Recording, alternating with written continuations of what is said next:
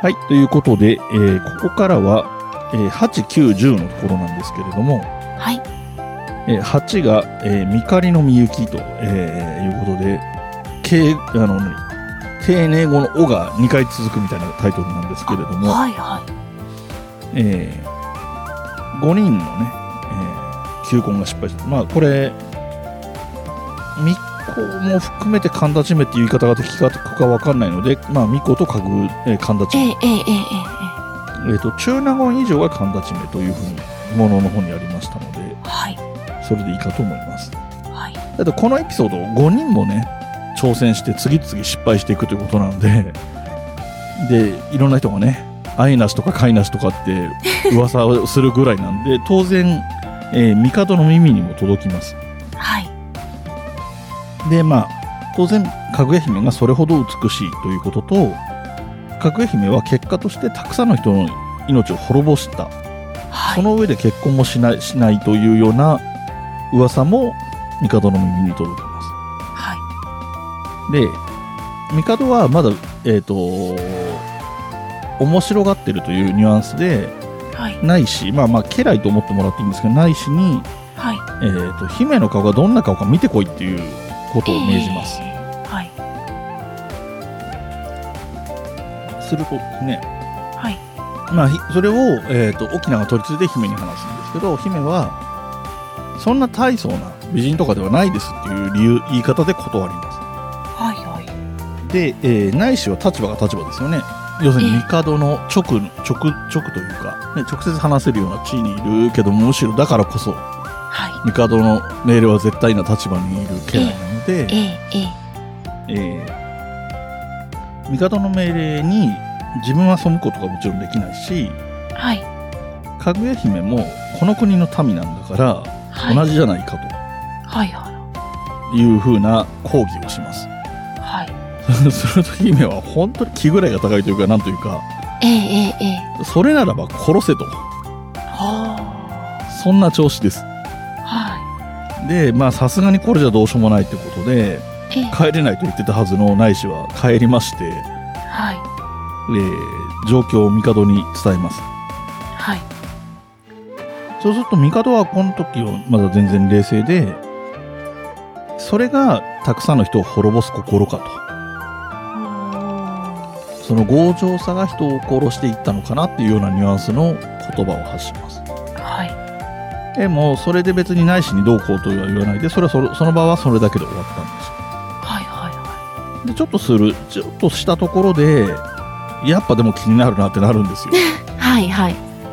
まあね人の心って感じですけれどもえええでえ今度アプローチを変えまして、はい。えー、沖縄に直命を下しますおおで趣旨としては沖縄が所有するかぐや姫を献上するようよにーでそのようにすれば5位の位を授けるよはいはとこういうアプローチですいええなかなかえぐいですねええそうですねあのー時代的な価値観っていうのもあって、まあ、男性がねうんいわゆる男尊女卑的な時代でもあるしそのは家において家長が絶対でありその姫は、まあふ、その当時の感覚で言えば、えー沖縄の所有物っていうのもそんなに無理からぬ表現なのかなとは思えるのでいはいうんまあなるほどって感じはするんですけどはで、えー、と沖縄はね、えー勅命を姫に伝えて宮遣いするようにといはい言うんですけど、まあいい話だとも思ってるのでね。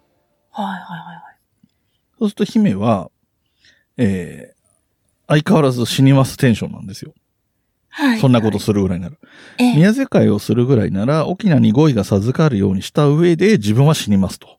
はいなんかむちゃくちゃ豪快だとか強引なこと言ってるんですが。ええええええで、沖縄はそれに対して姫を失ってまで語彙を授かりたいとは思わないと。はあそれにしてもなぜそこまで宮遣いを嫌がるのかと聞くと、えええー姫は多くの人の求婚を断ってきたのに、帝から直命、帝からの直命だからといって、これを受け入れては、はいえー世間に顔向けができないというような、うんえー返事になります。はいえーこの、みかりのみゆきというタイトルは、ここら辺から関係してくるところなんですけれども、えええええーまあ、とりあえず沖縄はそういうふうに姫が言っておりますよということは、帝の耳に届くわけですが、はい。で、えーとりあえずこの、この時代のこの顔が見てみたいっていう感覚と、えっ、えと、まあ、結婚したいみたいなニュアンスが多分かなり近いところにあるんだろうとは思うんですけれども、えー、と、帝は、えー、みかりのみゆき、まさにこのタイトルですね。はい。みかりのみゆきと称して、えー、沖縄宅に訪問し、姫に会うことを計画します。はい。えー、みかりのみゆきというのは、みかりっていうのは狩りに行くってことですね。あのええええ、狩りに、えー、なんだ、丁寧語の王がついてるって感じはですいね。。はい。で、みゆきというのは、まあ、えー、行くに幸いと書くんですけれども、基本的には、えー、天皇が皇居を出てどっかに行くことを基本的にはみゆきと言います。はい。ええ、ええ。うん、というふうに解釈してください。要は、まあ、例えば、江戸時代で言うなら、はいえー、殿様が目黒に鷹狩りに行くような話ですよ。はい。はい。はい。で、目黒にい る影姫に会いに行くようなもんですよ。ええ、ええ。っていう計画を立てます。まあ、か鷹狩りじゃないや、えっ、と、狩りをしたかどうかはあまり問題じゃないので、どっちだかわかんないんですけど、はい。で、計画を実行した帝は、ええまあ、立場が立場なので、ね、多分、結構ずかずか入ってったんだと思うんですよ。ええ、その結果、ええ姫を目撃することができます。一瞬ですけれども。はい。で、姫は顔を隠して奥の部屋に逃げ込もうとするんですが、ええ、一瞬見て、なるほど、これは美しいと思った、えー、帝は、はい。えー姫のす、えー袖を掴んで、えー止めると。で、御所に連れてくっていう話になります。で、この時に、はい。えー姫が反論というかね、いはい。えー返してる言葉が、えーこの国に生まれたものならそれも良いでしょうが、そうでないので、連れて帰ることはできませんって言います。はい。えー急に、テイストが変わってきますね。うん。で、帝は、まあ、何言ってたかわかんないし、そんなことはないと。やはり連れて帰ると言うんですが、はい。えーこう、帝が言うと、かぐや姫は、かぐや姫は姿を消してしまいます。はえー理由とかはわかりません。あ。はい。で、消えてしまったので、帝は、えー連れて帰るのは諦めるから、もう一度姿を見せてくれと。それを見て、今日のところは帰るからっていうと、えーええ姫はまた姿を現しました。はい。はい。という出来事が起こります。へえ。急にね、なんかファンタジックな感じになってきますね。そうですね。はい。で、えー、連れ、えー姫を連れて帰れなかったことを残念にも不満にも思っていた帝は、はい。えー帰る間際みたいなタイミングですかね。に、はいえーかぐや姫に向かって歌を送ります。えー、帰るさの、みゆきものを浮く、思えて、背きて止まるかぐや姫ゆえ。はえー帰り道が、まあ、憂鬱だよと、憂鬱に思えるよと、いうことを聞いてくれないかぐや姫のためにというようなあ。ええ、ええ、ええ、ええ。歌詞でいいかと思います。はい。で、これに対するかぐや姫の、えー変化は、えー、むぐらはう、下にも年はへぬるみの、何かは玉の、うてなにもみん。っていう歌で、これめっちゃ難しい言葉いっぱい出てくるんですけど。そうですね。はい。えっ、と、ムグラというのが、草冠に法律の律と書くんですけど、はい要するにはい草ですよね、はい。雑草と思っていいと思います。ええ、雑草みたいな屋根の下に長く住んでると。年はい。ヘヌルミっていうのはね、長く住んでる身分のものとしては、はい。えー玉のウテナっていうのが、まあ、要するに、きらびやかな御殿みたいな風にええ、え思ええ。ばいいと思うんですけども、はい。えー要するに、えー雑草みたいな草吹きの屋根の下に長く暮らしてきた自分が、はい。どうして玉の御殿に、を見てい過ごせるだろうというような歌ですほ。うほうほう。で、えー、姫への思いが募る帝は、えー、もともとね、もちろん、えっ、と、なんて言うんですか、妃とかもいるんですけれども、はい。そういうのも全部遠ざけて、まあ別に離婚してるとかではないんですけれども、遠ざけて、事実上独身みたいな生活を暮らし、で、同然の暮らしをしながら、えええー姫にそういう歌とかを送ったりするっていう風になっていき、はい。姫もおそらく帝はさすがに帝で、あの、なんていうのかな、人柄というか、人間性が良かったのか、はい。は姫の方も情を込めて歌を返すという、要するに文通みたいな状態があ。続いていきます。ええというところで、8、えー、ミカリのみゆきがここで終わりです。はい。そして、9、まあ、ここがクライマックスですね。天、えー、天の羽衣。はい。はい。えー、これ年数がよくわかんないんですけれども、最初の方の5人の休校の時に3年とか経ってるわけなんですけれども、はい。えー、それ、その後この帝とのことが始まってるんだですが、帝と姫の文通も3年ぐらい続いたみたいです。へえ。だから、最初に休校され始めてから6年後ぐらいの時間の流れですね。ええ。ええええはい。で、えー、3年間、その文通をしている状態なんですけれども、姫が、はい。その3年目ぐらいから、月を見ては思い悩んだり、ため息をついたり、もうついには泣き始めたりとなっはていい。くと。ええで、えっ、と、まあ、メイドみたいな人が、沖縄に、沖縄が主人なのでね、ええ沖縄に、あの、かぐや姫の様子がいくらなんでもちょっとあや、やばい感じなんで、はい。あの、気にかけてあげてくださいとか言ったりもするし、それを言われて沖縄ももちろん気にしたりはするんだけれども、はい。で、えっと、この中に出てくるので、月を見るのはあんまりいいことじゃないっていう表現が出てきていて、へえ。なんか、なんていうのかな、原活技的なニュアンスで良くないみたいなことをええ、ええ。言って、沖縄もう月見るのやめなさいよって言うんだけど、月を見ないでどうしていられましょうかみたいなことを姫は言うのね、謎な感じで。はい。で、見続けていると。で、それが春ぐらいから続いてたのが、8月の15夜近くになってくると、姫はもうどんどん泣く。月を見ては大泣きみたいになってえいえきま、すえ。え、ええ。で、まあ、沖縄とオーナもね、さすがに心配してはい。声をかけると、えー、ついに姫が状況、事情を打ち明けます。はい。えー今までにも打ち、打ち明けようと思ったのですが、沖縄とオーナが心を乱すと思い、これまでそのままにしてきましたが、えーそうも言っていられないので打ち明けますと言って、えー話し始めるのが、えー私は人間世界のものではありません。は月い。の都のものです。うんうんえー前世の祝宴で人間世界に来たのです。もう帰らねばならない時が来ました。はい。えー、十五夜の夜になれば月の都から迎えの者が来ます。はい。えーそうなればおいとまするしか仕方がなく、お二人が嘆くのは悲しいので、春頃から思い悩んでいましたと。ほう。そういう説明をします。はい。まあ、なんとなく皆さんが知ってる通りのようなことだとは思うんですけれども、うんはいここの、はいはいこの状況を説明すると。はい。で、沖縄は、えー自ら育てた姫を月からの迎えが来るからつって渡せるものかと言って憤慨して、ええ。す、憤慨もするし別れねばならないということに対しては大声で泣いたりもすると。はい。で、えー姫も後ろ髪を引かれる思いでいろいろ語ったりして、まあ、姫と沖縄とオーナは、えーこう肩を抱き合って泣いたりして、ええ。召使いの人たちも心を痛めたとうんうんうんうんいう、その告白のシーンがあり、はい。一方、帝ですよ。ええ。えー、帝の耳にもこの話は届きます。はい。で、帝はその真偽を確かめるために、沖縄に、えー死者を送ると。はい。そうすると、えー本当ですよって、でじはえー8月の15夜に迎えが来るんですっていう事情も説明して、はい。その上で、沖縄は、えー人をた、人を集めて月の死者を迎え撃って捕らえましょうみたいなことを帝に相乗したりもします。はい。はい。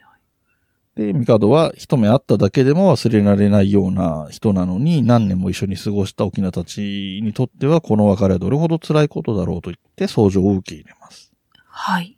さて、えー8月の15夜当日ですね。はい。えー、ミカドは2000の、まあ、兵と言いましょう。わかりやすく。2000の兵を沖縄たちの、えー沖縄の家に、を守らせるし、沖縄たちのところにも従者はいるので、その人たちも守りを固めると。はい。えー、オーナは、かぐや姫を抱いて、塗りかご、あ塗り米。まあ、塗りかごと書くんですが、塗り米の中に座り、えー、蓋をして、沖縄もその塗り米の外に控えていたと。はい。で、沖縄は、えー、これなら天人、天人って、えっ、と、月の都の人のことを、こここでは急に天人って、天、天国の天に人と書いての天人っていう言い方が出てくるんですが、はいはいはい天人も寄せ付けまいと思ったが、姫はこのようなことをしても無駄だというふうに答えると。はい。で、深夜、まあ、かどうやら12時ぐらいのイメージらしいですが、深夜になると、えー、空が昼間のように明るくなり、雲に乗って向かいの死者が現れたと。はい。で、地上、まあ5尺と書いてありましたが、まあ要するに地上1.5メートルほどの高さでそこに死者たちが浮いた状態で勢揃いするみたいな、並ぶと。はいはいはいはい立ち並ぶと。はい。で、えー、こっからは圧倒的ですね。迎撃しようと思っていたその2000の兵たちもはい気力を失ってしまったと。はで、その中でも気丈なものが、あ。はい。えー、どうにかしようと思っても手足に力が入らない。はい。はい。さらにその中でも気丈なものが、はい。どうにか矢を射た者もいたけれども、矢はあらぬ方に飛んでいってしまったとえええええいうぐらい圧倒的です。もうその存在感だけで威圧してるぐらいの感じになっております。月の人たち強いです。え。はい。すると月の王が現れて、えー、沖縄に出てこいと。はい。で、沖縄に、えー言葉をかけるというか、事情、状況を説明するというかね、いうのが出てくるんですけれども、はい。沖縄がかつて、えーわずかな善行を行ったので、かぐや姫を使わしたと。はい。で、竹を通して黄金も与えたと。はい。で、姫の方は姫の方で、月の都で罪があったので、このような癒やしいところに置かれ、えー、罰の期間を終えたので、連れて帰るという趣旨です。はあ、はあ。これなんかちょっと面白いですよね。そうですね。あの、沖縄いいことをしたから、かぐや姫を得られた、ある意味。はい。で、えーかぐや姫の方は、えー罪があったから人間界のような癒やしいところに置かれた。ええええええ。そして刑期を終えたので、 はい。く帰れます、みたいな話ですね。はい。で、えーいうことを説明すると、えー塗り米像も開くし、その、部屋に向けてね、いろんな格子戸なんかも用意してたんですけども、全部勝手に開いていくと、パタパタパタっと開いていって、はい。えっ、と、姫は、えー蓋が開いた、えー塗り米から自ら出てった、出てきたっぽいですね。はい。はい。はい。で、沖縄に近づいて、せめて最後まで見届けてほしいと、その情があるからね、はい。言って、手紙を渡します。はい。天人のと一人、ね、使いの、手の使いの者の一人から、えーはい不死の薬を受け取ります。はい。えーこれは、えー人間界のものを食べてきてるから、はい。汚れていると。ではあ、これを清めるために、この不死の薬を渡さ、渡されて、まあ、これを一舐めします。はい。で、ちょっと死者にちょっと待ってっていう話をして、ええ。帝に手紙を書いて、えっと、一舐めしただけでたっぷり残っている不死の薬とその手紙を帝に渡してくれと塔の中将に託します。はい。で、えー、かぐや姫が帝に当てた最後の歌は、今はとて天の羽衣着る織ぞ、君は哀れと思い出にけるという歌を最後に送っています。はい。そして、えー、かぐや姫は天の羽衣を着、着ます。はい。で、この天の羽衣もちょっとファンタジックな話があって、これを着ると、はい。えっ、と、沖縄のことをかわいそうだと思ってた気持ちとかは全く消えてしまいます。へえ。えー、つまり、人間界での記憶がほぼない、ええ。ほぼというかなくる。なるというイメージで考えてもらっていいと思います。はい。なので、着る直前まで後ろ髪を引かれる思いだったのが、着た直後からスッて帰っちゃうっていう感じですね。へえ。という形で天に帰ってきます。はい。そして最後、十、富士の煙。はい。えー、かぐや姫が去った後、沖縄とオーナーは悲しみに暮れていて、床に伏せてしまうと。はい。で、えー、もう多分このまま亡くなってしまいます。沖縄とオーナー。はあ。はい。で、えっ、と、中将から報告を受けた帝は、不死の薬と共に得たかぐや姫からの手紙を読み、割とこれ即決するんですけれども、はい。えー、天に最も力、近いところを尋ねる。はい。神田ちめたちが駿河にある山と答えると、あはいはい。使いの者に命じて、手紙と不死の薬を、えー薬の壺を山頂で、えー山頂まで運んで火をつけて燃やさせた。はい。このことからこの山は富士の山と名付けられたとはい。いう形で終わっていきます。はあ。結構、これ、はいまあ、あらすじとしては深めに話してるっていうのはあるけど、ええ、物語のボリューム感結構ありますよね。そうですね。はい。そんなお話の感想というかね、思ったことなんていう話は、はい。えー次回に話していこうと思います。は文ガチャではご意見、ご感想、話してほしい話題などを募集しています。メールアドレスは文ガチャ06アットマーク gmail.com b u n g a c h a 06アットマーク g m a i l ドット c OM です。お便りお待ちしています。また、ツイッターもやっています。ツイッターのアカウントは、文ガチャ、アットマーク、B、U、N、G、A、C、H、A、06。ハッシュタグは、文ガチャ。文は文系の文。ガチャはカタカナでお願いします。DM でもご意見やご感想、話題などを募集しています。よろしくお願いします。